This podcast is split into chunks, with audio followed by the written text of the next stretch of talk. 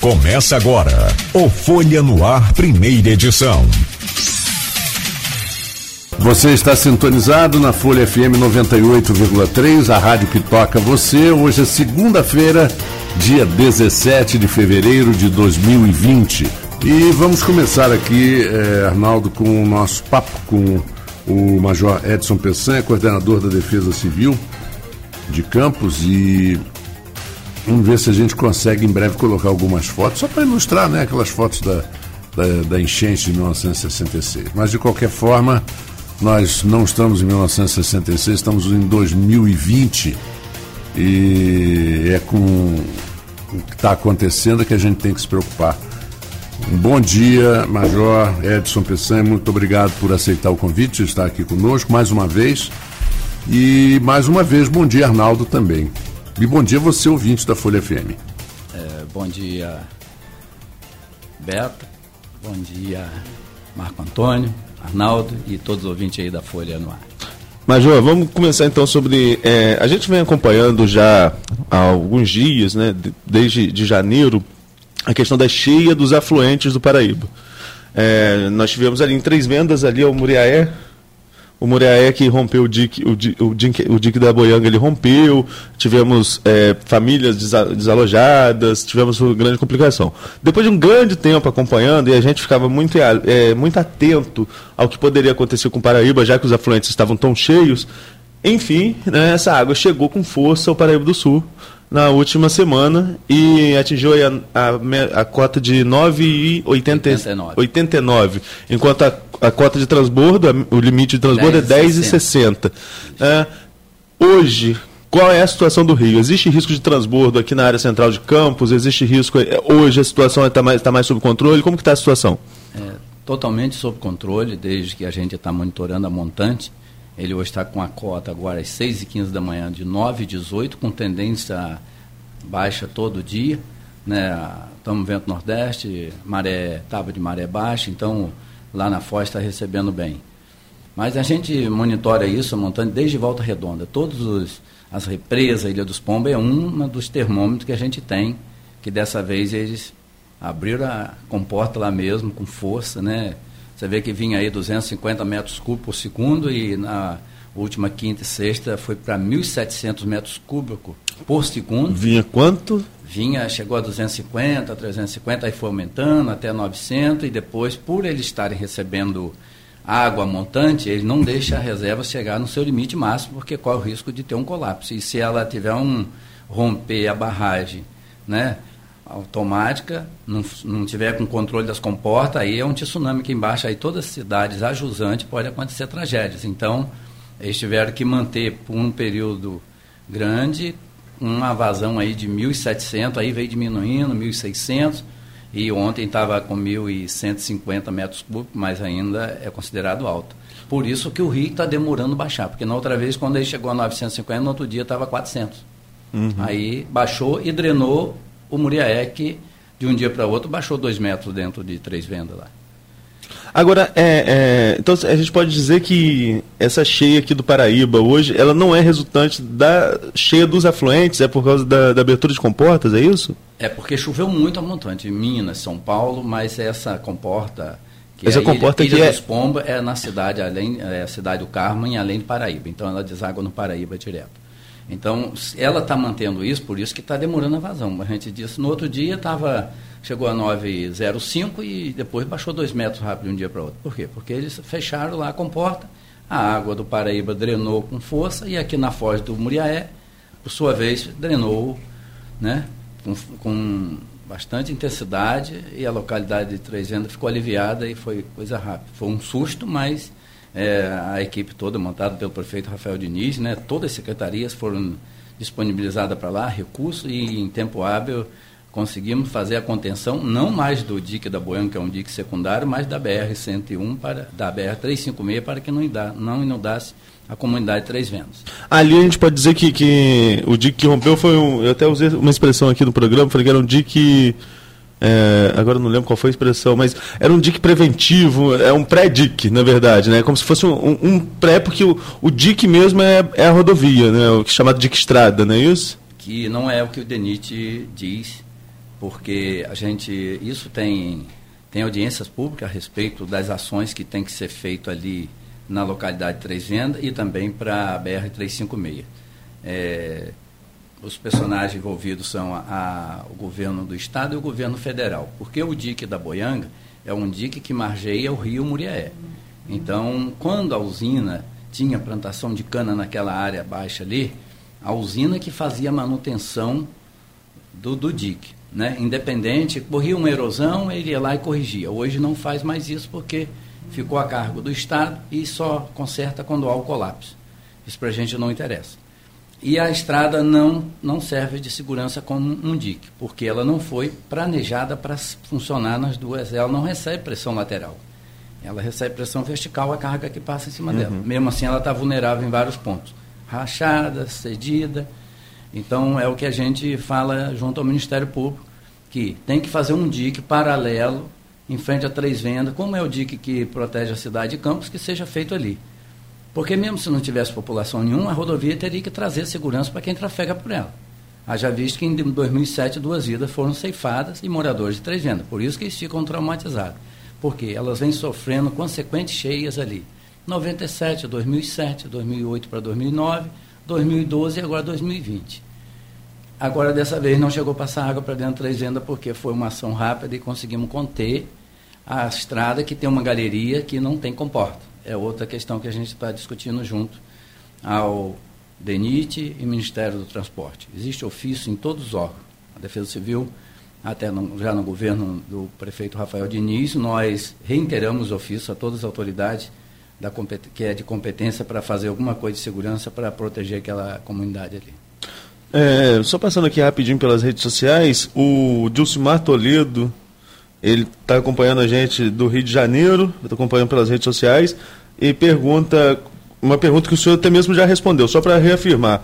Quanto à cheia do Rio Paraíba, tem muitas conversas, o nível está baixando ou não? Hoje está sob controle e em tendência de baixar ainda mais, não é isso? Isso, ele atingiu a cota máxima que foi de 9,89 na, na sexta noite, aí a gente já estava em contato direto, permanente, de hora em hora, lá com a represa Ilha dos Pombos. Fechamos aqui, reduzimos para tantos metros cúbicos por segundo, aí a gente sabia. Então vai dar sinal de baixa. Então demorou a baixar, está baixando lento, a gente já explicou o porquê, mas hoje já está em 9,18 e com tendência a baixar todo dia, então situação bem controlada. Nós estivemos visitando todas as comunidades ribeirinhas no no sábado, né? Coroa, Ilha do Cunha, ali na rua Professor Mesquita, que dá atrás da Fundação Rural, tem 150 famílias dentro do, da, do dique ainda para dentro do rio. Mas ali estavam tranquilos, nós tranquilizamos todas as famílias. Eu estive lá visitando, caminhando ali e dizendo do monitoramento que a gente estava fazendo na montante e em tempo hábil a gente ia, se precisasse remover, fazer sem maiores prejuízos. Agora, é, nessa, nessa, nesse final de semana, eu no, na sexta-feira a gente fechou o jornal nós tínhamos algumas famílias, números não oficiais ainda, de oito famílias não entre, entre desalojados e desabrigados. Não sei nem qual era ainda a condição, porque era, como eu falei, números não oficiais. A repórter foi ao local, a repórter foi a Virna Alencar, ela foi ao local, e lá os moradores informaram que oito pessoas tiveram que deixar suas residências por causa da chuva, tanto na Ilha do, do Cunha quanto no, na, coroa. na Coroa. Tem número oficial? Chegou a ter número de desalojados, desabrigados? Quantos? O senhor tem essa informação? É, ali nós desocupamos a Ilha do Cunha, quem está lá é remanescente que voltou indevidamente. Mas elas se mudaram, porque era um local onde tinha uma igreja, perto do campo de futebol dali da Ilha do Cunha, eu estive lá. Aí então elas saíram para casa de parente. E na coroa era um senhor só que estava em uma residência e foi assistido pela Secretaria de Desenvolvimento Humano e Social. Como era só um senhor, foi colocado no abrigo, levantamos os móveis deles e aí não tinha mais ninguém. Como eu voltei lá no sábado pela manhã, não tinha mais ninguém, onde a água estava atingindo as residências. Então só teve um senhor que foi, ficou desabrigado e que ficou alojado em um abrigo, colocado pelos assistentes sociais. A secretária de Desenvolvimento Humano e Social ligou e colocou toda a estrutura para poder a, apoiar aquelas famílias que houvesse necessidade de remoção, mas não houve necessidade, porque, como a gente falou, o rio para desabrigar só aí com 10,60. Quando é, foi colocado no, no, no grupo do, de opiniões de Folha no Ar, a sua participação, é, o, o, o, houve uma participação do João Siqueira e uma pergunta do Alexandre Buchaú se o excesso de água, falta de água, se são problemas de manejo. E o, o João Siqueira respondeu imediatamente, e depois a gente pode levar esse papo, é, não são problemas apenas de manejo, disse ele, são causadas por chuvas cíclicas e potentes que ocorrem a cada 10 anos. Nós temos que conviver com isso, tem como minimizar o efeito das chuvas, sim. São obras nos diques de contenção que já têm 50 anos né? e que precisa manutenção nesses diques e canais. E isso não é feito, daí as inundações serem maiores. Então, é. o que acontece é isso, que eu falei que o, Estado né, e a União, eles não costumam, a gente viu, né, a RJ 194 rompeu na sexta-feira, né, por volta das 17 horas, até telefonei para a superintendente, a Gleice, então ela imediato destinou o maquinário para lá e conseguiu fechar, porque senão aí lá para o lado de Campilo e as outras propriedades, e até podia retornar até para o assentamento ali, né? Zumbi 1 e 2, aquela, aqueles assentados ali. Mas ela em tempo hábil também com maquinário, caminhões à noite. Eu mandei a equipe da Defesa Civil para lá, até falei com ela que eu estava com um carro traçado para apoiá-la no que fosse necessário, mas ela conseguiu conter, porque quando a gente ficou sabendo, eu só disponibilizei a equipe para lá para fazer a sinalização para evitar, porque tratando-se em período de verão, muitas pessoas deslocam para as praias de São Francisco por ali, pela uhum. RJ. Então a gente, como já estava à noite, sete horas da noite, quando eu liguei para elas, assim, já fiquei sabendo mais cedo, já estou disponibilizando, já estou aqui no local, inclusive com equipamentos. Então, mas mesmo assim, a equipe já estava próxima, pedi que ficasse lá até que desse um suporte para fazer todo o trabalho de vedação daquela RJ ali. Então, mas por causa de falta de manutenção permanente.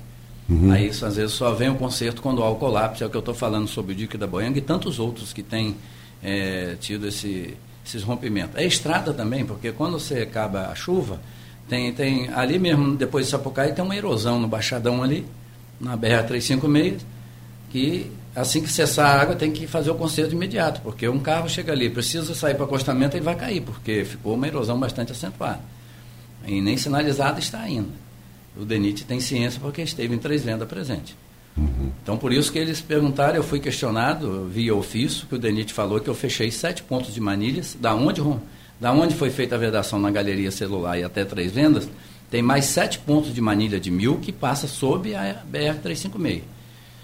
Em decorrência da enchente de 2012, a gente foi para lá e vedou os nove pontos de manilha. Já que não fazem dica estrada, eu fechei. Porque se não tivesse fechado lá em 2013, 14, possivelmente não ia ter tempo A para você evitar que a água passasse, haja visto que o dique da Boianga rompeu. Então, uhum. Então você não tinha tempo de fechar sete pontos de Manilha e mais a galeria. Então aí a gente explicou o porquê que a gente fechou e o Ministério Público não contestou e aceitou a ponderação da Defesa Civil em colocar porque a, a vida é prioridade para a Defesa Civil. Se ela vai, a estrada vai romper em outro ponto, eu não sei se foi independente da ação que a gente fez, a gente não tem problema a respeito disso. Eles têm que fazer o papel deles e a Defesa Civil, principalmente é a autoridade máxima, né, é o gestor público, é o prefeito, ele dando autonomia para a gente é, atuar, a gente vai fazer da melhor maneira possível, mas preservando vida primeiro. Mas, João, é, você falou, citou alguns aí, mas é, se eu pudesse fazer para a gente um, para, um panorama dos diques de campos, os principais, e como a gente está colocando aqui, falta manutenção, falta, falta manutenção, qual a situação da maioria deles hoje? É, então, o, o próprio dique que, que segura a cidade de Campos, ele tem que ser corrigido, você vê que ele vem desde Santa Cruz, nós já andamos sobre ele, tem vários pontos que ele está rachado da passagem, nós tivemos em 2008 eu digo que rompeu porque com a pressão d'água, a gente lembra disso, que a cidade encheu toda, principalmente ali na Presidente Vargas, que foi tanto o condomínio da granja que passou, porque o serviço de drenagem de águas pluviais dentro do condomínio era feito sob o dique do Paraíba do Sul. A, a pressão do, da água era muito grande, ela passou sobre e abriu aquela cratera. Foi um dos colaboradores que encheu também o condomínio mas o principal rompimento mesmo foi lá próximo a Santa Cruz, que o dique rompeu, você vê que podia passar um carro por baixo do dique. Então, por falta de manutenção, porque o dique ele não é tão profundo, é feito de pedra, mas ele não é tão profundo. Então, ele foi corroendo, né, barro, não tinha consistência e rompeu lá. Então é preciso que passe por manutenção. Mas são em áreas rurais e difícil às vezes até acesso.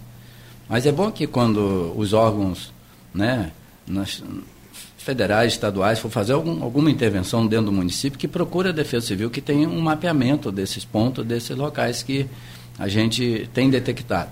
A gente já encaminhou também ofício, como diz, ali no Parque Prazeres, né, que seria uma obra do governo federal, porque o DIC ele, ele para ali em frente a Pesago. Dali para frente não tem mais, porque o talude para lá ele tem a cota 12, mas só que está, é onde o rio faz a curva ali, ele vem perto na, do balanço, mas não cai, depois ele estica até perto dali da, da Corbel, né, que é a empresa ali, e depois ele faz outra curva lá no Parque Prazeres, e lá está erodindo lá. O talude lá está cedendo, está tá com a erosão bastante acentuada. Tem outro ponto ali no fundão também, tem um ponto ali que o acostamento, a água já chega ali próximo daquele, daquele trevo ali, onde da Rua Nova com a BR 356 ali. Então, tem vários trechos que precisam ser corrigidos e reforçados. Isso não indica, a gente está falando estadual e federal, aonde tem alguns pontos que a gente consegue fazer, mas às vezes mesmo não sendo competência do município faz, mas a intervenção maior e mais dizer, volumosa que tem que ser feita é, já é no âmbito estadual e federal, até porque todas as comportas e, e canais, e a gente está falando assim, aproveitar e falar, você tem problema dos canais que nós somos aí beneficiados de mais 1.300 quilômetros de canais. Então o que acontece? Ele não faz nenhuma das funções, das duas funções que é para fazer, adequada. Por quê? Na época de estiagem você tem que aduzir água para abastecer a agropecuária, né? a baixada em geral. É, que é o canal Campo Macaé, que é o Coqueiro, que é o Cambaíba, que é o, né, e vai o São Bento, todos os outros fora, que é o, o Itereré. Mas aí, às vezes, você tem feito algumas intervenções com o projeto Limpa Rio, vem, vem maquinário do Estado, a prefeitura também com contratos de máquina, fazendo mais dentro da área urbana. Mas quando chega a extensão dentro da área rural, é preciso que dê prosseguimento, porque essa água não chega com a mesma velocidade, nem no período de estiagem e nem drena também com a mesma velocidade no período de chuva. Porque as comportas do, eh, do, do Paraíba são vedadas para drenar água de chuva. Então ela não faz, por isso que acontece alguns é, ela ponto de alagamento na cidade, porque ela vai drenar mais lenta, por sermos uma planície. Nós somos beneficiados porque né, somos uma cidade montanhosa, não tem enxurrada. Pode haver alagamento, um desconforto, prejuízo, mas assim, acidente com morte né, é mais descartado a respeito de cheia dos rios que, que nos cercam aqui. Agora ali na, na, na RJ 194, ali eu posso chamar de Dique Estrada? Que, ali é um Dique Estrada. E é. como que está a situação hoje lá? Conseguiram fazer alguma Conseguiram intervenção? na mesma noite de sexta-feira ela conseguiu. Ligou para mim e disse que estava no local fazendo durante o dia para fazer melhor a compactação e para que dê passagem é, sem nenhum risco. Então isso ela fez e acabou de preparar a estrada no sábado. E, mas ali foi competência, como é RJ, competência do governo estadual, do DR? É, ali poderia fazer dos dois, porque tratando-se de um rio federal, poderia ter uma parceria. Mas como ela no local e o DENIT não disponibiliza nem tão rápido de equipamento, tem uma superintendência em campo, mas não tem, talvez, equipamento de imediato. Como ela já tinha, porque eh, quando eu entrei em contato com ela, mandei até um ofício e no outro dia já está fazendo, que foi a estrada, uma RJ que ali perto da Itereré ali, né, que que vai para Rio Preto, rompeu também lá, já, lá atrás, em novembro, dezembro. Ela no outro dia já estava com o maquinário lá fazendo a estrada, porque a, as pessoas ficaram isoladas lá naquele momento que nós tivemos que até levar alguns alimentos e água, né? Até o prefeito esteve presente lá, numa aeronave, que a gente conseguiu junto ao governo do estado, né? O Corpo de Bombeiros. Então, ficou isolada. Então, ela de imediato foi lá e corrigiu também, e logo ficou dando passagem. Mas são, quer dizer, é um, uma superintendência que está em campos e às vezes ela disponibiliza e tem autonomia para fazer e dar uma resposta rápida. Mas, assim, preventiva não tem, que seria, então, corrigir agora toda a margem do Rio Paraíba, aí nós até falamos com ela sobre ali é, Parque Prazeres, mas aí já é uma obra mais volumosa ali que precisa possivelmente, como passa ali dentro da cidade, é uma área urbana também, mas que ela serve é como a BR-101, que quando chega no trecho dentro da cidade não tem escrito BR, mas é de responsabilidade da empresa que administra hoje. Então ela tem que fazer manutenção. É, daqui a pouquinho nós vamos a um intervalo, Arnaldo, para seguir com o papo, mas queria de repente colocar um, um assunto, não sei se tem, se tem sentido nesse momento, mas a, da, da ação humana. Né? É, a, a, interferência do homem que a gente fala aqui, que negar isso é, uma, é, é querer também não, não, enxergar o que acontece. Né? A gente já tem influências climáticas e todas. É, mas a, principalmente essa parte dos rios, encostas, tem muito da, da ação humana. Né? A gente sabe que em encostas, se você tira toda a vegetação, você perde o que a gente chama do, do da armação do concreto armado. Não, o concreto armado, ele bota. Se você botar só cimento, areia e pedra, vai ruir. O ferro é que segura. E a planta, ela é o ferro natural, né? Que como é que choveu isso? É, então, é Muitos dizem assim, a água entrou na minha casa. De repente, de repente, você primeiro entrou na área da água, né? Na área, a gente veio, a gente estava comentando isso, Marco Antônio, logo antes de, de entrarmos no ar. Então, a gente vê muito isso nas encostas, na margem ribeirinha, de pessoas plantar bananeira, empim. Isso não é aconselhável, porque onde um pé de banana ele produz o cacho, você corta, ele morre aquilo ali cria uma fenda para penetração de água e aí aonde acontecem as erosões. A mesma coisa você planta empim e batata. Você está sempre revolvendo a terra quando você vai recolher. Então não é por isso. Por isso que existe a plantação de matas ciliares, para você não ocupar aquela área e proteger o talude. Né? Uma vez um professor falando em uma palestra, até foi de defesa civil mesmo, e dizendo assim, olha, vocês vão entender bem. Eu sou careca, se eu bater embaixo do chuveiro, a água desce mais rápido. Aí pegou uma senhora que um cabelo né, bastante cheio e disse assim, olha só, se ela entra, né, ela vai demorar a descer. É, são as matas ciliares que são as vegetações, ela contém água. Por que, que a água fica toda enlodada? Porque não tem, não tem consistência na vegetação, porque a, são interferências que o homem faz, e isso vem carreando terra, assoreia os rios, e o risco de desabamento e de desastre. É, no, vamos dizer que uns 80% é intervenção humana. Você vai dar no, a encosta, a gente vai daqui, anda nas estradas, onde não tem interferência, o morro está lá quietinho, lá em cima. Onde tem residência, você corta o talude. Existe na engenharia, né, na geologia, que você teria que ter, no mínimo, um ângulo de 45 graus. Tem gente que corta o talude em um ângulo de 90 graus. Que vegetação que vai ter consistência ali? Ele vai sempre estar erodindo, vai sempre estar com risco de deslizamento. Então, aonde tem interferência ou a ocupação desordenada, o desastre está concomitante, está ali presente. Então, quando vai acontecer? A gente não sabe, mas um dia vai. E, a, os desastres estão acontecendo assim, né, com intensidade, rápido, quer dizer, chove muito, destrói, acontece a tragédia, depois no dia você vai lá, só fica marca do desastre. Então é bom que a população fique atenta, por isso que a gente diz, quando for adquirir um lote, nós já tivemos intervenção disso em Morro do Coco, a gente tinha um NUPIDEC lá e orientamos os voluntários onde que não deveria ser construído. Só, não sei se dá tempo a gente comentar aqui, mas... Pode, pode, pode. Então, a pessoa lá vendeu um terreno para uma senhora, você vê que olha o valor, 750 reais. Você, para isso você já sabe que ele vendeu, sabia onde não poderia vender. E chegou lá, a pessoa estava fazendo uma licença. Então, a pessoa do núcleo disse assim, olha, estão precisando da presença do senhor aqui, porque tem uma senhora construindo aqui, mas ela disse que não tem lugar para morar, construiu aqui. Aí a gente foi lá, conversou com a pessoa que vendeu para ela e disse que ele não poderia fazer aquilo, porque aquilo ali não era um terreno, era uma área de preservação e não poderia vender.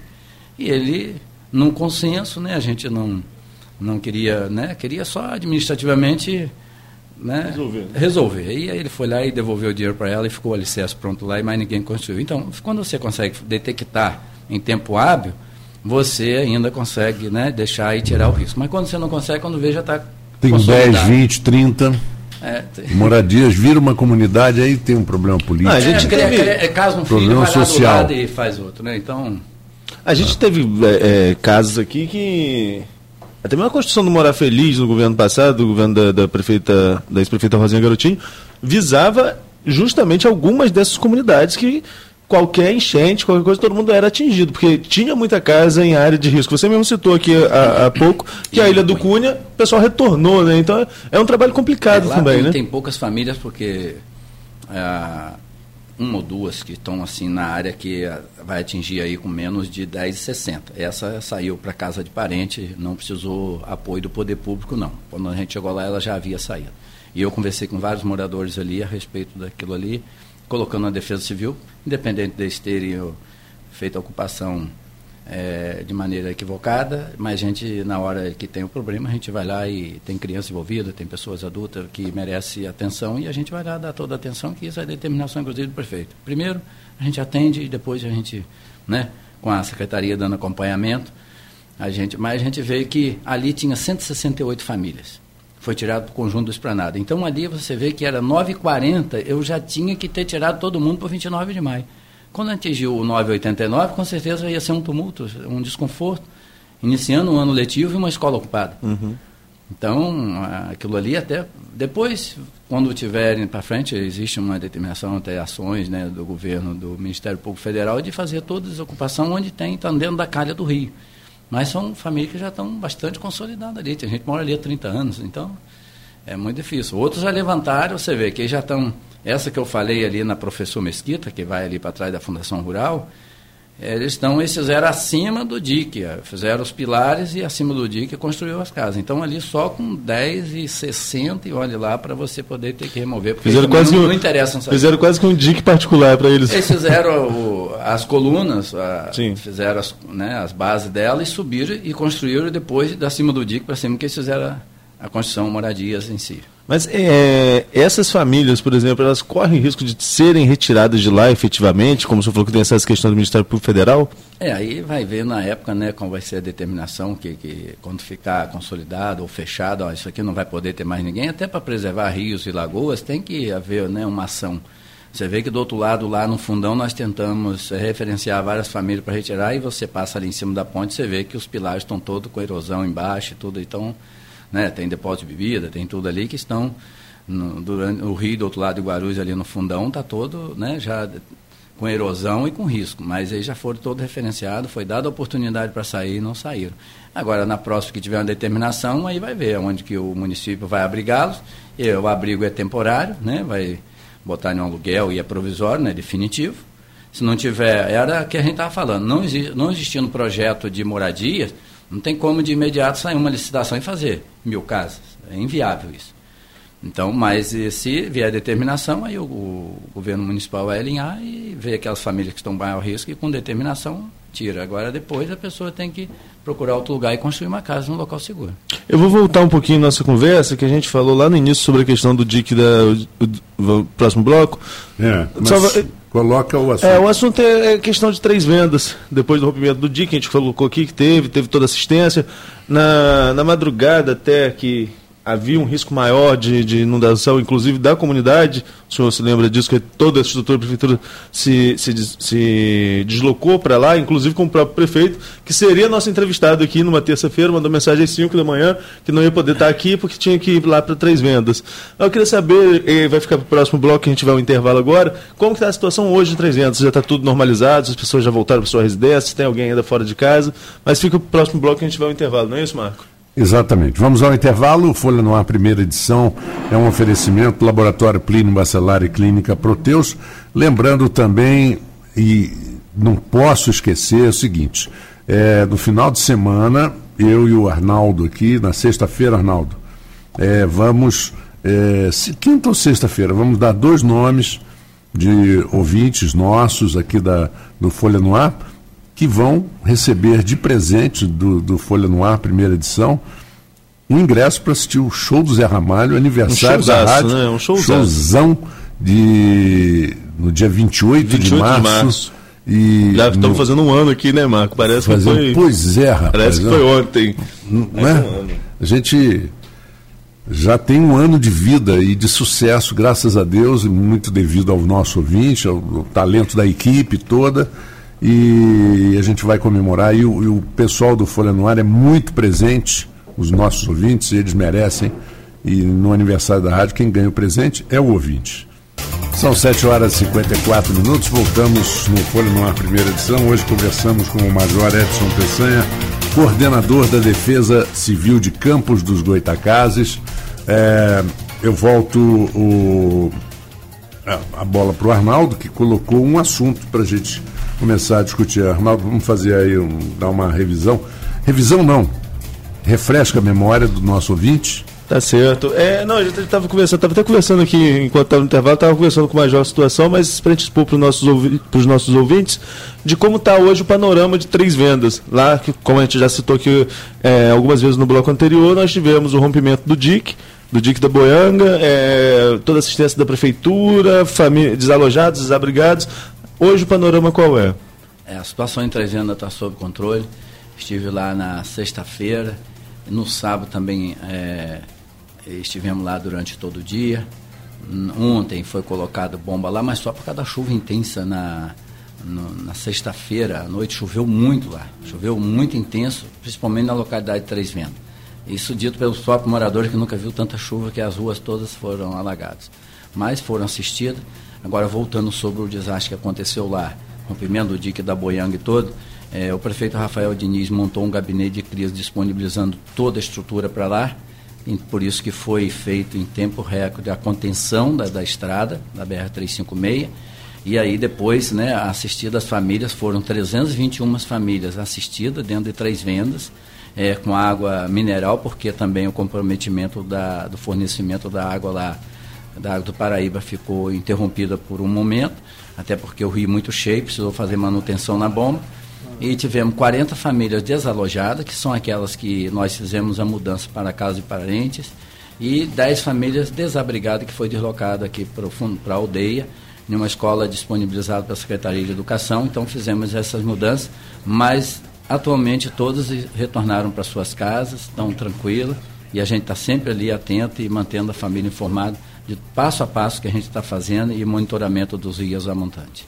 Mas, João, quando acontece um, um evento como esse, de cheia, de em outras esferas que a gente não tem isso, que a gente não tem região montanhosa aqui, deslizamento. Normalmente é a Defesa Civil que toma frente, junto com a autoridade máxima do município, ou do Estado, o prefeito, ou governador, é que toma frente de, das ações de maneira geral.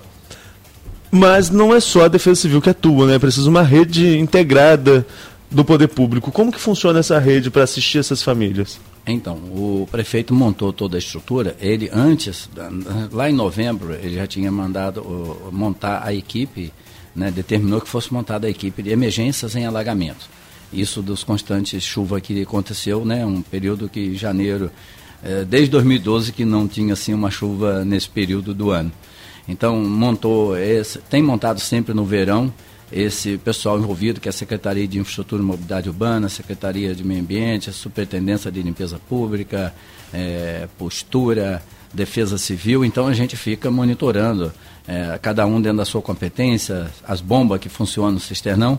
E não estava diferente, a equipe estava montada para essa, esse, essa chuva e essas cheias do rio, principalmente na localidade de Três Vendas. Aí depois que foi montado o outro que a gente disse que é o GRAC, que é o Grupo de Ações Coordenadas, e o prefeito montou de imediato, ainda eh, de madrugada, né, o gabinete de crise, e foi para lá para coordenar as ações. Então aí foram, toda a secretaria foram disponibilizadas para lá, desde a comunicação, todas, em, sem exceções. Toda a secretaria, toda a estrutura foi montada dentro de três vendas para dar a resposta mais rápida possível, com caminhões para mudança, o que fosse necessário, porque a gente estava monitorando a montante e sabia que antes do rompimento, do colapso total do canal da Onça, ele já estava passando sobre o dique, né? Então a gente sabia que é, de terra, ele ia desgastar e ia romper, e foi o que aconteceu. Então, Água mole, pedra dura. Né? É, é o história, que a gente né? diz aí, né? Então, mais que não era, que não, mais era, nem, não era nem pedra, né? Então, mais fácil de romper ainda. Isso já era ciente pela equipe que estava lá. Né? Então, mas então foi feita a contenção primeiro da estrada e foi quando rompeu a estrada já estava vedada, né? Depois deu uma passagem de água, mas depois foi reforçada e está lá fechada até hoje. E a gente só vai discutir isso para frente, depois que passar esse período de chuva. Ainda tem as águas de março, né? A gente fala assim, sempre os antigos falam aí, tem as águas de março. Mas, eh, três vendas, a população pode ficar tranquila, que o prefeito Rafael Diniz determinou que tudo que acontecer para lá é para deslocar a equipe para lá e dar o suporte necessário, porque hoje, na visão da Defesa Civil, é a, é a área mais vulnerável que tem no momento. Então, enquanto não fizer um dique de contenção na BR-356, é, as, a atenção toda em época de cheia tem que ser voltada para três vendas. Por quê? Pode chover muito na cidade, vai ter alagamento, mas com risco de vida ser ceifada não tem, e lá tem esse risco. O senhor já está na, Coordenadora de Defesa Civil há algum tempo, não só de, de um governo, né? É, e o senhor fala com tranquilidade sobre essas questões de, de DIC, de necessidade de. Mas como que é o diálogo junto às autoridades? O senhor falou mais cedo que tinha até ação do Ministério Público Federal com, com relação a isso no diálogo franco, sentar à mesa e ver quem tem que fazer esse DIC, não funciona, não anda essa conversa com o DENIT, ou com o governo federal, com o governo do estado, em que pé que está essa situação? É, como você disse que eu estou bastante tempo, eu estou na Defesa Civil Municipal desde 2003. Né? Então, fui convidado, agradeço muito ao Rafael Diniz, que confiou o trabalho que a gente vem desenvolvendo em todos esses governos, e a gente, a nossa, a gente trabalha com muito carinho com tudo que faz, e não só do conhecimento que a gente adquiriu dentro do Corpo Bombeiro, fazendo o curso de Defesa Civil, como também a gente está sempre se aperfeiçoando, a gente nunca sabe tudo. Como diz, a Defesa Civil somos todos nós, o que você também pode fazer, mas a gente tem alguma experiência e conhece bastante esse território nosso, que é 4.026 km quadrados, a gente consegue detectar cada ponto vulnerável. Então, voltando lá para os, os, organismos que têm competência, a gente tem reunido, reuni já junto ao Ministério Público com o pessoal do DENIT, do INEA, inclusive debatendo sobre o assunto de três vendas. Então, é de conhecimento do Ministério Público Federal, sim, da estadual, da vulnerabilidade dentro de três vendas. Então, eles, com certeza, com esse acontecimento desse ano, e tem sido recorrente os acidentes, os desastres ocorridos na nossa região, principalmente na localidade de Três Vendas, deve intensificar e deve sair algum resultado positivo para aquela população ali. O senhor acredita então que algo deve acontecer ainda esse ano, algum posicionamento pelo menos? Eu acredito porque a gente vai reforçar também por determinação do prefeito, a gente vai reforçar. Em 2017, como eu falei já no governo dele, eu tenho isso protocolado de todos, protocolo de todas as, as como diz, as secretarias e envolvida ou de competência dela para corrigir a gente vai fazer novamente, reiterando, já com relatório fotográfico de todo, de passo a passo que foi feito dentro de três vendas, para ver, até junto ao Ministério da Integração Nacional, Ministério do Transporte, além da, da ação que eh, vai estar paralelo junto com o Ministério Público Estadual, a Defesa Civil também vai reforçar, junto com o meu jurídico, a minha jurídica lá, o advogado, a gente vai fazer esse documento, esse protocolar de novo e pedir ação mais enérgica naquela naquela comunidade ali, não só para preservar a população, mas como também para quem trafega para a BR-356, porque ele tem uma infiltração em frente a Três Vendas, é, é a preocupação da Defesa Civil é isso, que existe um formigueiros ali que é de dar passagem de água, mesmo com aquele gabião que tem ali, o talude reforçado ainda passa água sob a BR-356. Então a gente vem anunciando aquilo ali, é uma tragédia anunciada. Quando vai acontecer, a gente não sabe. Quando disse aqui, ah, nunca mais enche a esse ponto, a gente pensa assim, né? Porque passou um período que todo mundo queria decretar a situação de emergência, norte e noroeste do estado, sobre falta de água. Não é falta de água, é como você vai administrar ela. Porque agora chegou muita água, ninguém conteve em suas propriedades, e agora, né, vem o período de estiagem, cadê a água? Foi tudo embora. Então, até João Siqueira, conversando, ele disse assim: existe um projeto para você ter local, você pega um espaço da sua propriedade, mas você mantém uma bacia de acumulação, porque você mantém um lençol freático aflorado, então para produção não tem melhor. E para irrigação. A água passa, ninguém retém, e aí vem o período de estiagem você não tem de onde tirar. Mas sobre a comunidade Três Vendas está todo mundo ciente, as autoridades a, a âmbito federal estadual estão cientes daquele risco Vamos ver se agora, com esse relatório que a gente vai é, encaminhar para, novamente, reforçando, que a gente já fez isso, para ver se sai alguma verba de, ou vir via Estado, ou, ou mesmo no governo federal, ou vir para o município, o município executar. Vamos ver como é que vai vir esse recurso, mas a gente está solicitando é, obra emergencial na localidade de Três Ventos. E isso que o, que o Major falou, e eu já comentamos aqui em outra oportunidade, é, existem hoje, por exemplo, até o próprio computador, você no Google, se você fizer uma pesquisa, como é, armazenar água de chuva, tem. Lá como de, de baixíssimo custo para você fazer a sua pequena cisterna, contenção e tal. É, como reutilizar, por exemplo, a água de, de lavagem de roupa para limpar o reutilizar, chão, né? reutilizar e tal. Isso tudo tem. tem. Gente tá fazendo, armazena água do ar condicionado para fazer limpeza. exatamente, exatamente. Aí tem. Tá...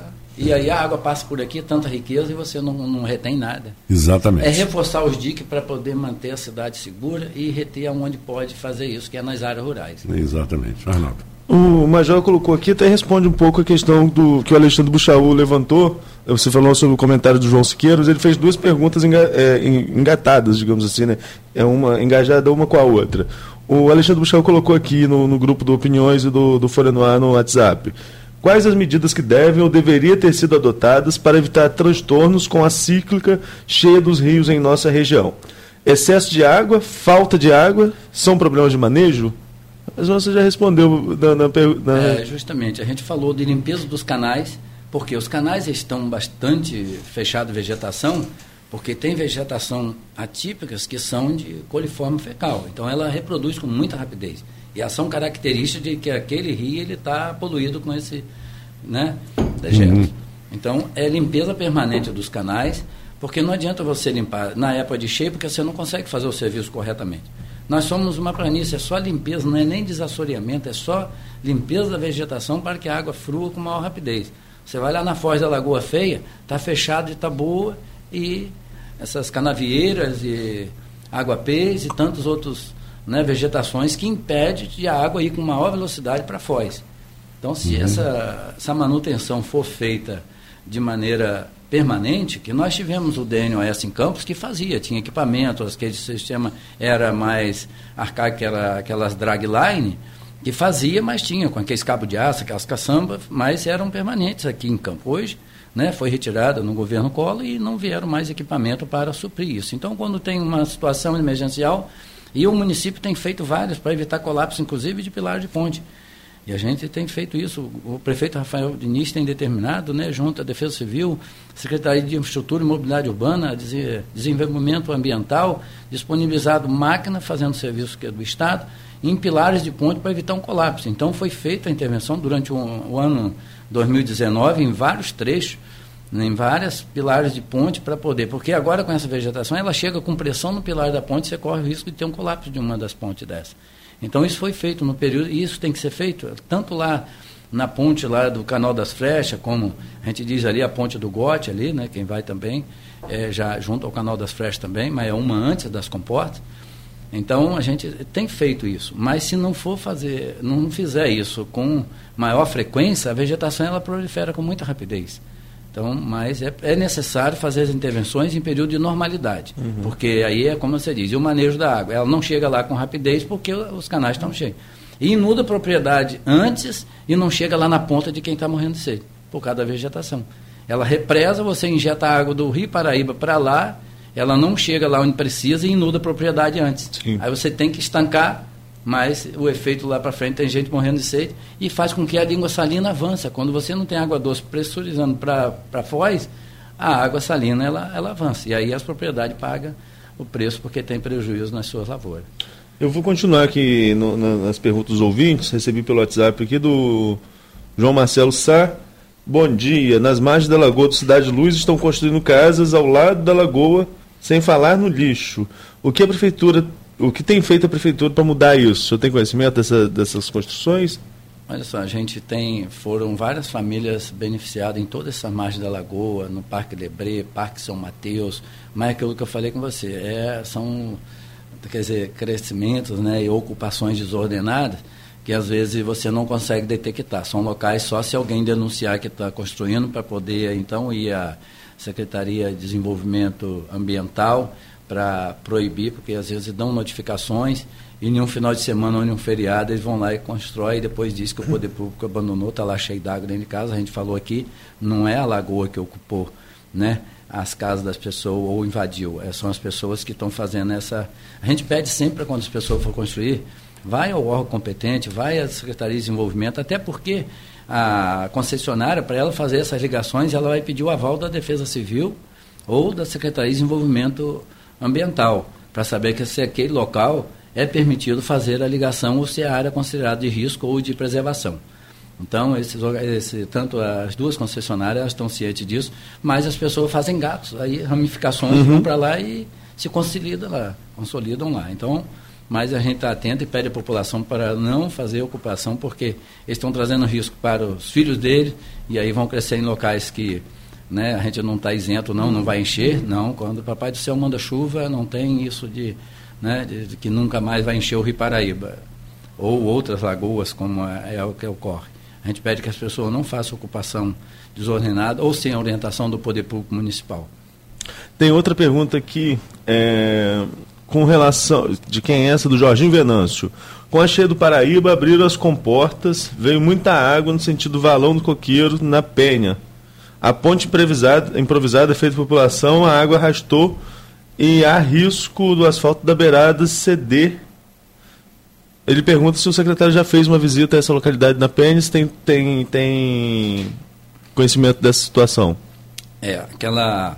O canal Coqueiro, a gente só para o ouvinte ficar ciente de que todas as comportas hoje do Rio Paraíba, que é a do Isago, o fechamento, todo o manejo de comporta existente é administrada pelo INEA, Superintendência Campos. Então, é, segundo o superintendente lá, a comporta do canal Coqueiro ela está fechada, justamente para isso, para que a chuva drene. Eu não tomei ciência sobre essa ponte de passagem ali na PEN, mas posso deslocar uma equipe para lá para constatar, ver o que, que realmente afetou para a gente encaminhar para a Secretaria de Infraestrutura e Mobilidade Urbana para poder é, corrigir ou ver o que, que pode ser feito, se é que causou tanto transtorno assim. Mas todas, falando, voltando sobre as comportas, todas as comportas que existem hoje dentro do, é, do Rio Paraíba, para tanto de um lado como outro, é, de competência do INEA fazer o reparo e vedação no momento correto. Quando o Rio Paraíba está cheio, ela tem que estar tá fechada. Agora aqui o Renato Carvalho de Oliveira. Bom dia. Campos é uma cidade de, é uma cidade que chove muito pouco. Mas mesmo assim existem vários pontos que alagam sempre que chove um pouco mais forte, como na descida da Ponte Rosinha em frente ao Camelódromo. A Ponte Leonel Brizola, conhecida como Ponte Rosinha. Por que é tão difícil eliminar esses pontos já tão conhecidos de alagamento dentro da cidade? Então, ali é porque o camelódromo foi construído provisório, né? E quando ele for deslocar para o local onde foi né, construção e será destinado, ali poderia ser feito um cisternão. A gente falou porque ele é bastante baixo, recebe água de vários pontos e os ralos não dão vazão. E com o canal, o canal Campo Macaé cheio, ele demora a drenar.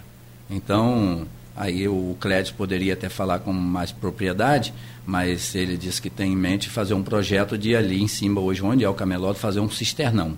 As grandes cidades já estão fazendo isso e nós temos 17 cisternões em campo, que é o que resolve. Né? Ele armazena ali e a maneira que ele for recebendo água, a bomba automática vai injetando para os canais para frente e aí é, diminui esse problema. Mas enquanto isso não for feito, sempre que chover ali é inevitável que ocorra esse ponto de alagamento, porque os ralos não dão vazão e o canal Campo Macaé está sempre cheio.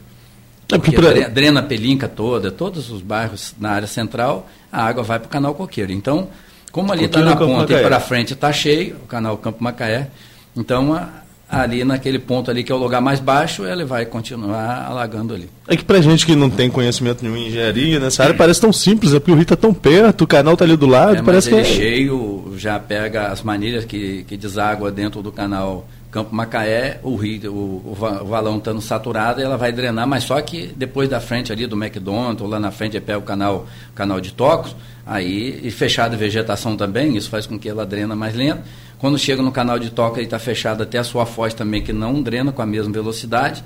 Então, ele falou ali, chove pouco, mas quando chove, é, se chover 40 milímetros durante 24 horas, nós não vamos ter problema na cidade, em nenhum ponto. Mas se chover 25 em meia hora, nós vamos ter ponto de alagamento. Porque mesmo onde tem um cisternão, ele vai demorar a sugar essa água toda. Porque a água chega com mais velocidade dentro do cisternão do que a vazão dele, que é através das bombas. Mas existe bombas instaladas em todos eles e essa manutenção é feita pela Secretaria de Infraestrutura e Mobilidade Urbana e está sempre revisando, onde, né, com período de normalidade, porque às vezes choveu, a bomba puxou, você tem que lá ver se ela está próxima, está preparada para a próxima uhum. é, cheia do, do cisternão. Isso é feito assim, como é feito em todas as cidades, grande cidade tem que só onde tem locais baixos que não dá queda por gravidade, tem que ser construído cisternão, porque não tem outra alternativa.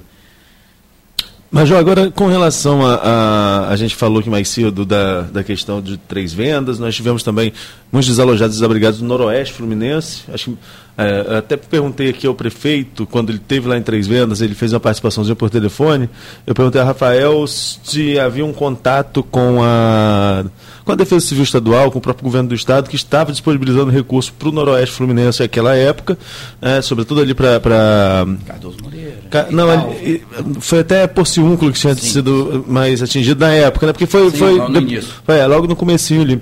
E ele disse que não havia necessidade, que por mais que fosse uma situação complicada em Campos, é, não era tão grave quanto estava o Noroeste. Ainda estava uma situação sob controle, digamos assim, não foi essa, eh, não foi essa expressão que ele usou, mas é, foi o que deu a entender sobre o que ele falou. Mas o que me chama mais atenção nesse momento não é nem essa integração de poder público, não, de governo do Estado, governo federal que disponibilizou recursos, governo do Estado, os municípios integrados. O que me chama mais atenção é a questão da solidariedade. O senhor já, como o senhor mesmo colocou, que está desde 2003 à frente da, da, da Defesa Civil de Campos. Já passou por várias enchentes, por várias e sempre que acontece isso, a mobilização é muito grande para doação de alimentos, de roupa, água. É isso, é, é essa impressão que a gente que está de longe, eu nunca tive num local desse para acompanhar. Vejo algumas cheias de rio, se eu das águas de março, eu moro na Foz mesmo, moro lá no Pontal, então eu vejo ali os vizinhos quando é, que tem as casas mais baixas sofrem muito com enchente, sobretudo agora nesse período de março e abril, é, mas é, é, não vi, a gente nunca viu nada muito grande assim, é uma cheia que já é até esperada. Mas existe mesmo essa mobilização toda social, que, o, que o que a gente vê de longe, o senhor que está ali junto, atuando, vê isso também? As pessoas são muito solidárias aqui no nosso, na nossa região? Então, é, você viu, a ajuda do Estado, ele veio, inclusive esteve presente lá, inclusive do Exército, estive com o comandante do Exército aqui em Campos também, você vê que teve um pessoal do IME, que é o Instituto Militar de Engenharia, para poder ver onde houve colapso de, do rio, porque estavam próximos, estava em Cardoso Moreira, onde a BR-356 cedeu por parte dela, mas e, aí a pessoa fala, mas por que, que não vem logo ajuda para todo mundo? Veio ajuda de pessoal e maquinário porque não, é, não vem dinheiro de um dia para outro. Quando diz que veio, veio apoio do Estado ou do governo federal, não é que o dinheiro já foi depositado na conta, uhum. não tem isso. E, e aí é só quando é a decretação de situação de emergência que você então aí vai para o governo, o Ministério da Integração Nacional e é reconhecido, aí é liberado alguns recursos, mas é para fazer obra emergencial sem, sem a presença da licitação, uhum. não há necessidade. Mas isso quando é reconhecido. Mas para você decretar, você tem que ter, é quando foge do controle do município, que ainda não dá para fazer a resposta necessária, porque interrompeu todos, todos os mecanismos, né? Saúde, educação, transporte, fornecimento de água e tantos outros, eletricidade. Então, é quando há esse colapso. Então, ali não, ali foi uma situação sob controle. Em 2012, o município decretou situação de emergência e foi aceito pelo governo federal somente na localidade Três Vendas. Isso é inédito. Porque quando decreta situação de emergência no município, está dizendo que é o município todo. Sim. Mas nós fomos categóricos em dizer que só a comunidade Três Vendas que foi afetada por um todo, todos os serviços foram cessados e foi então aí liberado o recurso do Fundo de Garantia, que é do próprio das próprias pessoas que trabalharam e têm esse dinheiro lá. Para quê? Para poder eles comprar algum é, eletrodoméstico da linha branca que a gente diz e até limpeza ou manutenção ou reforma das casas, porque não teve casa ali destruída nesse ponto. Então, quando há cheias, aí então a Defesa Civil remove as famílias. Quando seca, a gente faz a vistoria e saber as casas que têm condições ou não de retorno das famílias. E se não tiver, a gente encaminha para o aluguel social, é onde o município acampa essas pessoas e daí para frente a gente vai ver qual o próprio passo, se é para é, moradia popular ou só reforma apenas. Mas quando há essa integração, a gente viu que aí vem solidariedade, vem água do governo federal com helicóptero, com tudo e trazendo. Então, ali não faltou nada. Por quê? Porque a cidade norte-noroeste fluminense estava todo mundo envolvido. Bombeiro foi para lá, é, o exército foi para lá, então veio recurso bastante. Se houvesse necessidade, aí vem donativo. As pessoas, eu tenho uma equipe do grupo amigos, né, quatro por quatro. Hoje, se a gente precisar, se tivesse, eles, eles, sempre vão lá e dizem assim, me coloquem em ação. Eu, hoje eu tenho 20 jipes daquele para poder, se precisasse, principalmente na região do Imbé, eles vão lá e estão sempre voluntários com a gente, porque a gente está sempre em parceria com eles. Então, eles foram lá para o lado do Espírito Santo, é, 12 jipes daquele, levando 6 toneladas de alimentos que arrecadaram aqui e foram levando para lá para aquelas pessoas. Isso é um contato antecipado, prévio, para saber. Não vai chegar lá na cidade, eu uhum. entrego a quem? Não, já definido aonde que ia deixar os donativos. Então, o, o, brasileiro ele é muito solidário. Quando você vê né, as entidades filantrópicas e tudo, né, a gente viu a CDL fazendo essa, essa, essa arrecadação, um ponto de arrecadação, O importante é que as pessoas, quando forem arrecadar, selecionem as coisas. A gente viu que a gente faz isso, gerenciamento de abrigo ou de donativo, porque você bota os pares da, da né, dos calçados, as roupas, se puder botar na caixa e dizer é feminino, é masculino, é, números da, daquelas roupas, porque facilita na hora da entrega. Você não adianta chegar lá entregar de qualquer jeito, até você selecionar, muitas coisas são perdidas. Aí e se você né, não fizer o destino correto, acaba que a pessoa que está na ponta que precisa não recebe porque foi doado de maneira aleatória. Então, vai no local onde tem, procura a orientação da Defesa Civil, tem, quando é um desastre né, volumoso, aí tem os órgãos competentes para poder administrar isso e fazer da melhor maneira. Agora, é, com relação, a gente falou dos diques aqui de Campos, mas teve um dique também São João da Barra que rompeu. Não é área de competências do senhor, mas acho que o senhor tem, tem informação com relação a isso. Ontem, é, voltando ao primeiro bloco, eu estava conversando com o Marco aqui de notícias, eu falei que eu fiquei um pouquinho desligado. É, de, entre sábado e domingo, fui um pouco desligado de informação. Quando eu voltava para São João ontem, voltava para Tafona, aí eu dei carona a um amigo meu que é jornalista também, que mora ali em Barcelos, tá, trabalhou com a gente aqui, o Vitor. E Vitor falou, ah, não pega a, a SB001, que é aquela estradinha de, de, de degredo que sai lá em, em São João da Barra, no, pelo Pedregal. Ele falou, não pega que não porque... É interditado. Tem água ali. Eu falei, tem água ali? É, o dia que rompeu chegou a água ali. De São João, né? Exato. Aí, aí, aí eu fiquei sabendo que o que tinha rompido e que teve que, teve que resgatar alguém que ficou ilhado. O senhor acompanhou a situação? Sabe qual é o panorama hoje ali daquela situação em São João da Barra? É, eu não tenho agora pela manhã, não tenho um panorama fechado, mas entrei em contato com o Defesa Civil de lá, que é o Hélio Barreto, sim, é um bombeiro sim. e é um defesa civil lá, bastante atuante. Sim. E a preocupação, como você disse, que era para resgatar, porque tinha um campeiro que não foi encontrado. Então ele, à noite, às vezes, dele está lá querendo é, contenção de dique, primeiro procurar a pessoa que estava, né, né, não tinham localizado ainda, né, estava desaparecido. Então, mas já com todo equipamento para iniciar no outro dia, porque à noite também você com maquinário, caminhões, você fazer onde não sabia onde está pisando, é muito arriscado. Então ele ia e ontem conseguiu fazer alguma intervenção, até onde eu acompanhei, é, obtiveram êxito. Outro lugar não teve como fechar, porque a parte ali é bastante arenosa, o talude é muito falso. Né? O Dico do Viana ele já rompeu em outras épocas também. Na época era o Felício, que era o defesa Sim. civil lá, você conhece também. Mas é aquilo que a gente vem falando. Se os DIC, aí agora passa. Como só foi em 2012, passaram-se oito anos, eles acreditam que no ano que vem não vai ocorrer. Aí a gente dá aquela relaxada, mas o trabalho que tem que fazer é trabalho preventivo. Se você não trabalhar preventivo, na hora do desastre não tem como fazer. Como é que o maquinário vai andar dentro d'água para fazer o quê? Então a gente trabalha com prevenção. Né? A gente diz sempre quando você investe né, um real em prevenção, você, em todas as áreas, saúde, educação, qualquer um, principalmente falando-se de defesa civil. Quando você investe, mas às vezes a pessoa não tem um olhar assim tão, né, é, que seja sensibilizado em você dizer, bom, não, vamos trabalhar, porque quando vier nós estamos seguros aqui. Porque quando você vai, manda um, um trabalho desse, ou um projeto que você manda para poder fazer alguma obra, aí vê, não, é muito volumoso, mas isso vai demorar a acontecer, aí quando vem pode acontecer essas tragédias, porque os trabalhos preventivos não, não, às vezes não é prioritário. Para você ver que, voltando lá em Três Vendas, nós temos um projeto, já inclusive falei com o nosso prefeito, Rafael Diniz, que foi desenvolvido. É difícil ter um município com um, um quadro, uma equipe que desenvolva um projeto. Isso foi feito na época, e é o secretário de Obras, tem ciência, foi ele que desenvolveu esse projeto, de construção de um dique paralelo à BR-356. Então nós mandamos para Brasília. Aí disse assim, olha, o projeto foi analisado, está ok, só não temos verbos agora. E voltou. Agora nós vamos ter que reavaliar, porque é outro valor agora pelas tabelas, né? No Rio de Janeiro é EMOP, do governo federal é um outro, é, é uma outra consulta que tem que fazer, porque são diferenciados da tabela né, do Estado para o governo federal. Tem que fazer de novo, valuar tudo de novo e mandar para lá para ver se vem verbo para construir. Então, olha o tempo que leva. Né? Oito anos, só aconteceu agora, mas poderia ter ocorrido uma tragédia. Né? Então, o que a gente preconiza é que seja é, feito trabalho preventivo para evitar as tragédias. Ah, os desastres vão acontecer? Vão, mas você pode evitar a tragédia com trabalho preventivo.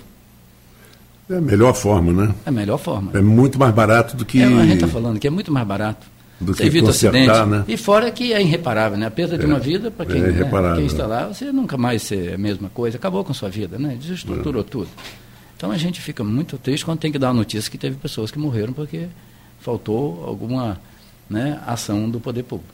Agora, essa questão de, dessa obra no, no, Esse novo DIC, que seria margeando ali a BR-356, um projeto desse também não poderia vir via articulação política, eu não falo isso só do governo Rafael, não, você mesmo colocou aqui que é um projeto de oito anos, mas via articulação política que eu falo com uma emenda federal, tentar isso via Congresso ao invés de vir, ou tem que ser liberado pelo governo, até mesmo por questão de licença, essas coisas assim, ou o senhor não sabe como funciona? Não, não eu acho que isso tem, tem cunho político sim, tem que ter alguém da região que né, possa é, interferir lá junto ao Ministério do, do, da Integração Nacional, Ministério do Transporte, para poder fazer, porque quando você vai do Ministério da Integração Nacional é mais ligado à Defesa Civil. E quando Sim. você vai pelo Ministério do Transporte também, pode ir pelos dois, porque você está preservando uma BR também, onde trafega, e hoje nós temos aqueles bitrem que passa ali, que vai para Porto do Açu, que você corre o risco de ter um colapso na, na estrada. Né? Então, por isso que eu acho que é importante sim a interferência da, da política lá em Brasília para poder ver se isso sai. Né? Já passei isso, inclusive, para o prefeito Rafael Diniz a respeito disso, desse projeto que existe, para poder ver se com essas recorrências dos desastres em Três Ventos se sai alguma obra para efetivamente a gente estar tá mais tranquilo sobre aquela população ali. Agora, o verão, normalmente, ele é, é o período chuvoso no, no nosso país, né? É o período de chuva, teoricamente, é no verão, então já se espera algo desse sentido. Mas há alguns anos que a gente enfrenta o verão seco aqui na nossa região, chovendo muito pouco. E 2020 está sendo, está sendo muito diferente, é um verão muito chuvoso.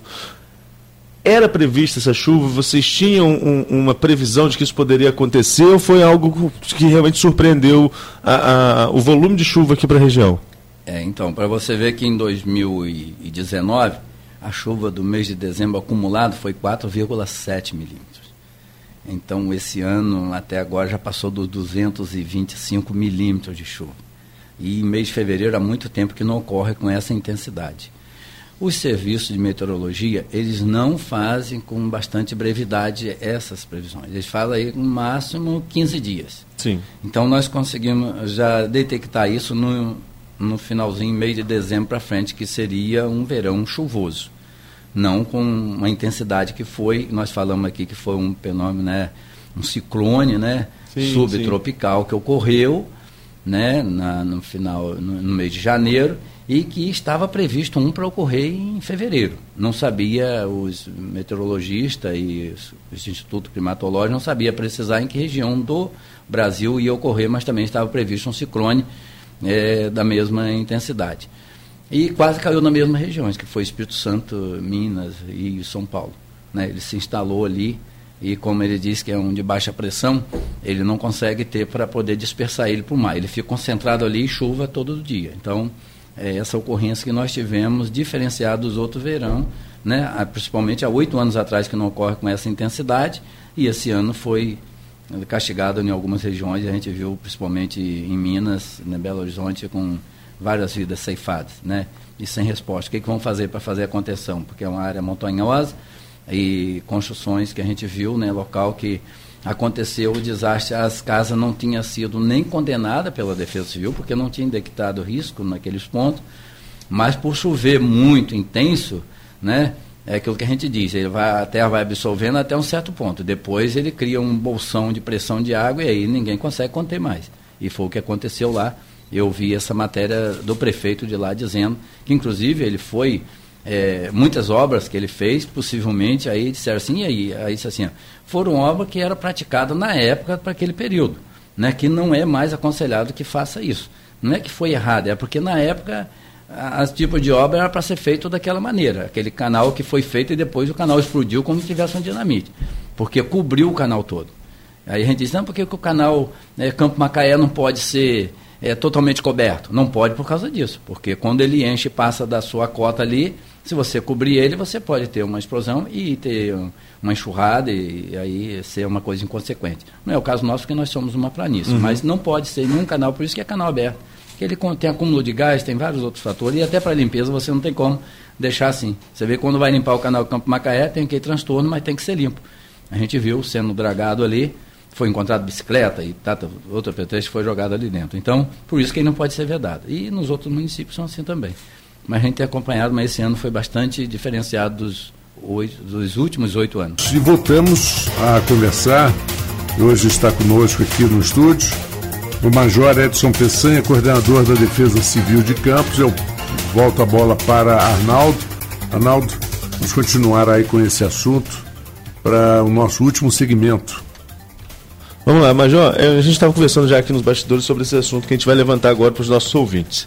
É, a questão de fake news, né, uma expressão que ficou muito popular, sobretudo depois da última eleição presidencial nos Estados Unidos, há quatro anos já, isso. A gente estava falando que faz um ano aqui do, programa. Lembrar que o Trump é presidente há quatro anos, você vê que o tempo está voando mesmo, né? Mas enfim. É, essa questão da fake news, que, e é o tipo de informação que se populariza muito rápido nos, nas mídias sociais, no WhatsApp, Facebook, enfim. E nós tivemos um caso desse nessa última cheia agora, quando o dique do Boianga se rompeu, começou a circular um áudio nas redes sociais aqui de, de Campos, no, nos grupos de WhatsApp aqui em Campos, falando que iria inundar Guarulhos e que era para todo mundo sair de casa, que ia ser uma, uma tragédia. É, como o senhor acompanha essa questão, é, é, é, essa divulgação de tantas informações falsas, criando-se um alarde muito grande, criando um desespero nas pessoas muito grande, enquanto na verdade não existe nada disso confirmado, mas as pessoas acabam por acreditar porque recebeu isso em rede social.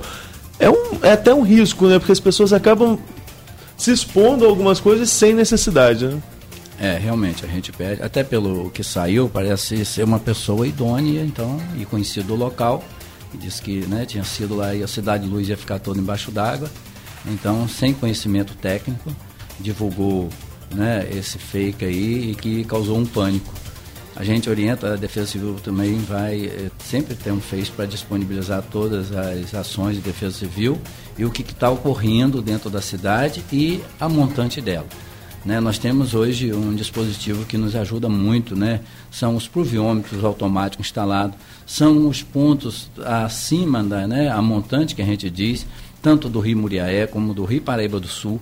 A gente sabe o tempo que essa água vai chegar e que cota ela vai atingir.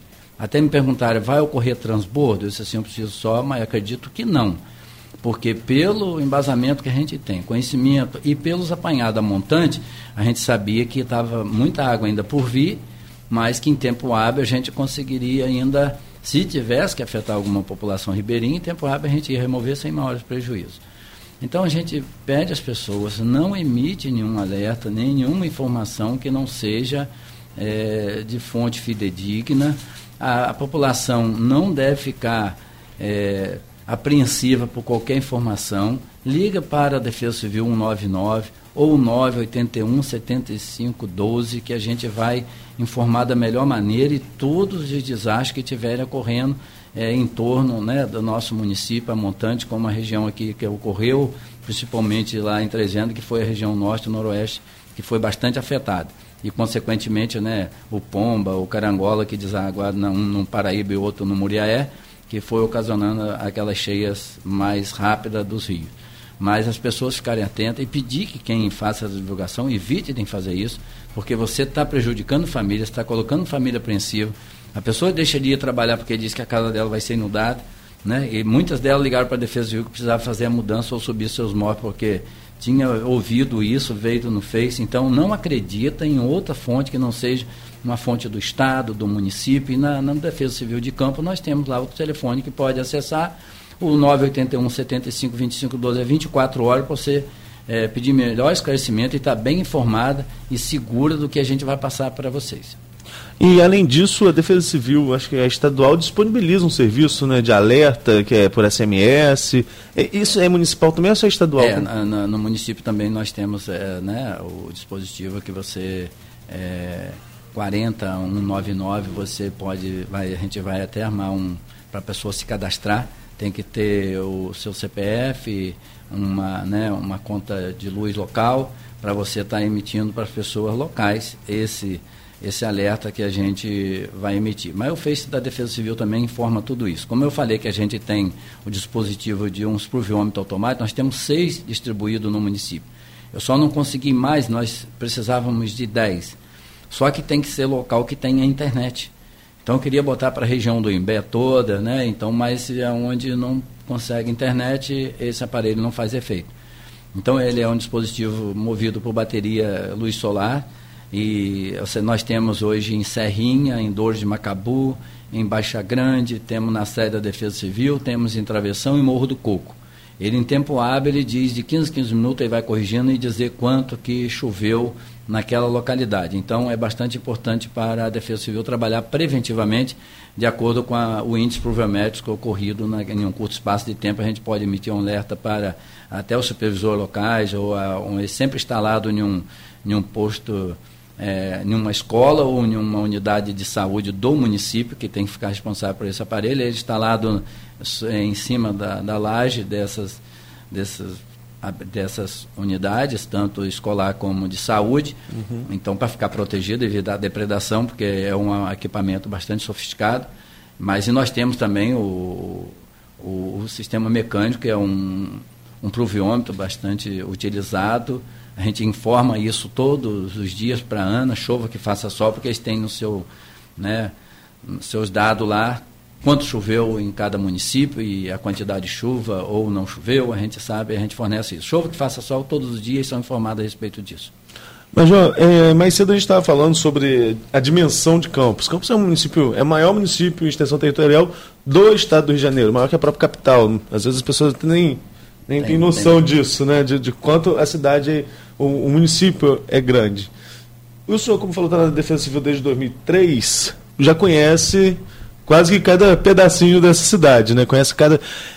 Quais são as particularidades para a Defesa Civil em monitorar determinadas áreas? Existe, por exemplo, na região de Três Vendas você tem a questão do, do, do DIC, que é um grande problema. E nas outras regiões do município, quais são os principais problemas que a Defesa Civil sempre está em alerta, sempre monitorando na nossa, na, na no nosso município? É, como você disse, tem as ocupações irregulares que às vezes a gente nem toma conhecimento. Mas vamos falar um local bem, bem atípico, que foi Morro do Coco. Em 2018, choveu muito em Morro do Coco, em março, e olha que não é tão, né, é, costume chover tanto no período né, do ano, em março. Mas choveu e 19 casas foram afetadas ali, e o prefeito Rafael Diniz determinou que todas as famílias fossem evacuadas lá, e nós tiramos todas as famílias e receberam as casas em um outro para construir em outro ponto. Você vê que teve perca de 19 residências, que choveu muito, choveu mais de 120 milímetros em poucas horas naquele, naquele distrito. Então, a gente vem monitorando, a gente conhece Santo Antônio de Padre, quando a gente, Santo Eduardo, aliás, e Morro do Coco, Vila Nova, são locais que realmente, quando chove muito intenso, tem alguns pontos com risco de deslizamento. Mas aonde era maior, que tinha casa construída próximo da encosta, foi em Morro do Coco, que isso foi corrigido e não existe mais nenhuma família lá. Você vê que tem chovido intenso lá e nós não tivemos mais nenhum desconforto a respeito disso.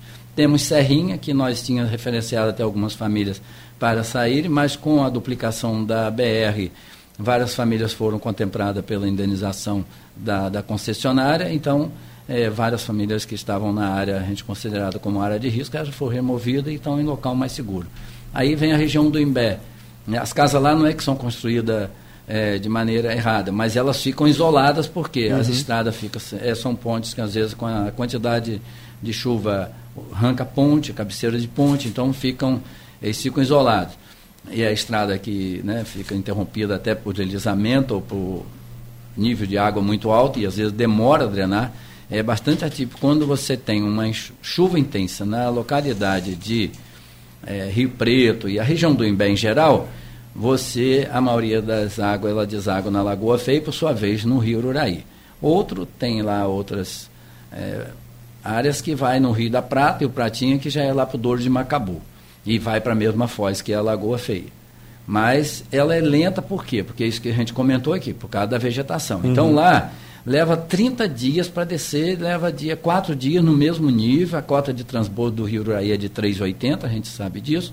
Então, quando chove na região do Imbé, o Rio Uraí transbordou, pode tirar as famílias, porque eles vão levar ali, e, o local ali do Brilhante, próximo do CIEP, fica todo alagado, o, né, o Cacomanga ali fica cheio, então a gente vê que é uma área que a gente conhece. Choveu, leva 30 dias, no mínimo, para a água começar a baixar e aliviar quem está embaixo d'água. Então, são locais assim que a gente tem diferença.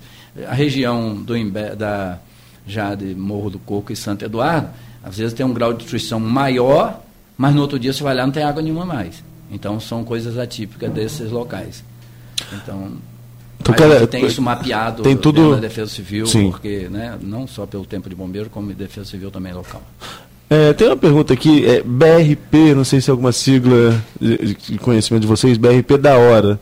Né? Primeiro ele te cumprimenta, é, grande Peçanha, se conhece e faz, e vem com uma pergunta justamente de uma coisa que a gente já comentou, você já comentou aqui algumas vezes. É, ele diz que vem observando em nossa cidade que alguns locais onde, segundo informações, são áreas de preservação ambiental, estão sendo ocupados sem qualquer tipo de fiscalização, o que muitas das vezes tem se tornado um grande problema, principalmente nessa parte de alagamentos. Aí, a gente já citou isso várias vezes, o senhor mesmo citou aqui que tem realmente isso. A pergunta dele pertinente: a quem é o dever de cuidar disso, de cuidar desses locais e até mesmo evitar que essa área seja ocupada? Compete a qual órgão? É municipal, é estadual? Quem É, deveria evitar, prevenir, para que essas pessoas não chegassem até lá? Tem, tem casos que você tem que fazer ação coordenada. Às vezes, um fiscal sozinho ele não consegue adentrar em certos locais para coibir esse tipo de, de construção. Possivelmente uma ação mais eficaz com todos os organismos é, competentes, aí tem que ver Secretaria de Infraestrutura e Mobilidade Urbana, Defesa Civil, a Desenvolvimento Ambiental, mas esses, nas áreas de preservação, a gente tem feito algumas ações, como no Parque Prazer, junto com o subsecretário lá de Desenvolvimento Ambiental, é, fazendo a, a plantando árvore, porque tem que fazer o cercamento e a arborização para evitar as construções. Mas tem outro lugar que é, é muito difícil de você conter, mas é uma das competências da Secretaria de Desenvolvimento Ambiental para poder fiscalizar dentro no âmbito municipal. Aí tem as outras que são ocupações dentro da área que é de competência do governo federal, que aí teria que vir um órgão, IBAMA ou qualquer um outro organismo para poder coibir esse tipo de construção. Dentro da, da área do município, a gente tem feito algumas ações proibindo. Mas se você for ver no Goiabal, tem ocupações que voltaram lá e pessoas que foram beneficiadas com casas, com moradias populares. Mas mesmo assim, né, a gente não sabe qual a consequência que tiveram que retornar para a área de origem que eles foram removidos. É um outro organismo que a gente tem que é, constatar o motivo por que que eles tiveram que retornar. Mas é feita a fiscalização, mas às vezes nem sempre você obtém êxito, porque é locais que precisa talvez de ação até depois que está consolidado, ação de apoio de outro organismo, que é Ministério Público e aí as outras secretarias envolvidas para fazer uma ação mais eficaz. Mas às vezes tem dificuldade, como eu falei para você, que um fiscal sozinho às vezes não consegue chegar lá e dizer que está proibido construir. Então teria que ser uma ação coordenada para evitar essas ocupações desordenadas. Major, a gente está chegando ao final do programa, já são 8 e 40... 46. 46, né? Então já, já chegamos ao final do programa. Mas a gente queria aproveitar, essa, ao invés de fazer uma última pergunta, queria deixar o espaço aberto.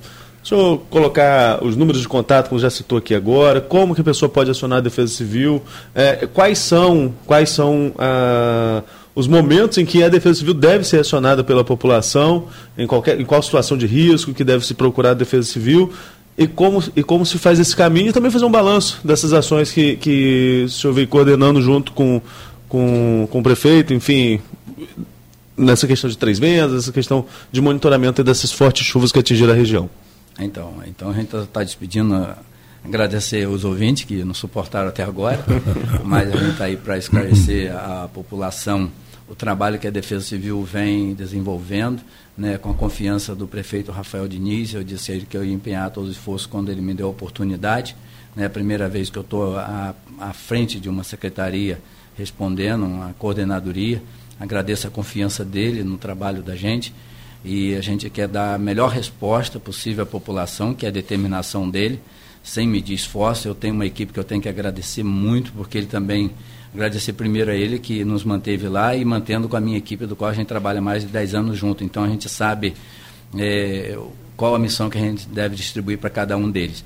O trabalho da Defesa Civil é bastante é, diversificado. Nós temos, a pessoa acha que a Defesa Civil só trabalhou quando teve enchente, aí diz assim, agora não tem mais nada a fazer, estão descansando. Não, a gente trabalha preventivo, a gente tem formação de NUPDEC, que é Núcleo de Proteção e Defesa Civil, com voluntários nós temos é, captura de abelha, nós temos vistoria, tanto em vários prédios, feito pela determinação, tanto solicitação da população como a pedido do Ministério Público, é, até federal ou estadual, são vistorias em escola que a gente tem que fazer quando somos solicitados. Nós temos é, corte de árvore em termos de risco, deixar claro aqui, porque a Defesa Civil só faz onde aquele é, aquela área particular, a pessoa não tem condições de arcar com o custeio do corte da árvore, a gente não sai cortando árvore desordenada, é só onde tem risco e a pessoa não tem condições de, de, fazer, de custear. Então a gente vai, vai lá, manda um técnico, faz a vistoria, olha, tem risco e a pessoa é de maneira, né, não tem condições financeiras de fazer, a gente vai lá e com agendamento a gente faz. A abelha também é agendamento. Então, se tiver emergência, é o Corpo de Bombeiro através de 193. Porque se tiver atacando, é o bombeiro que tem que ir lá, inclusive com a ambulância, para prestar socorro. Ela não está incomodando, mas precisa ser removida, porque é um local que pode um dia ela se inflamar e é fatal. Quem tem alérgico é bastante uhum. ter cuidado com isso. Mas é só solicitar a Defesa Civil através do telefone 199 981 75 2512 que a gente manda uma equipe ao local ou em qualquer situação de emergência, seja lá que hora for, a gente tem uma equipe que, apesar da gente trabalha né, em um organismo que nem, nós não temos assim, não somos secretaria que nós temos revezamento. Se eu trabalhar com a equipe hoje até meia-noite, amanhã é a mesma é equipe que vai trabalhar durante o dia. Nós tivemos exemplo disso que nós ficamos lá em Três Vendas, com um ônibus da Secretaria de Desenvolvimento Humano e Social que prestou isso para a gente lá, e a minha equipe ficou lá direto, 24 horas porque tinha gente que ainda queria né, fazer mudança. Bom, eu já posso voltar, então nós ficamos dando esse apoio e até porque se surgisse alguma informação, estaria o pessoal lá capacitado para dar informação à população e quando ela vê a presença da Defesa Civil no local, ela fica mais tranquila. Quando não tem ninguém para dar informação, elas ficam meio desesperadas e a gente entende isso porque eles não entendendo todo o mecanismo, como é feito o monitoramento a montante, mas confia na Defesa Civil que a gente vai dar as informações precisas e o socorro na hora necessária sem maiores transtornos. É isso aí. São 8 horas e 50 minutos. Major, muito obrigado por esses esclarecimentos. Isso é muito importante que os nossos ouvintes e que toda a população esteja consciente e que sabe que pode contar. O senhor já deu todos os contatos e volte sempre. Volte sempre que necessário. Obrigado, né? Marco Antônio, Sempre... Beto e Arnaldo. Sucesso para vocês no trabalho. Obrigado por abrir esse espaço e eu poder estar aqui esclarecer um pouco do trabalho de defesa civil à população e dizer que a gente está lá a qualquer momento que for solicitado para dar apoio da melhor maneira à população.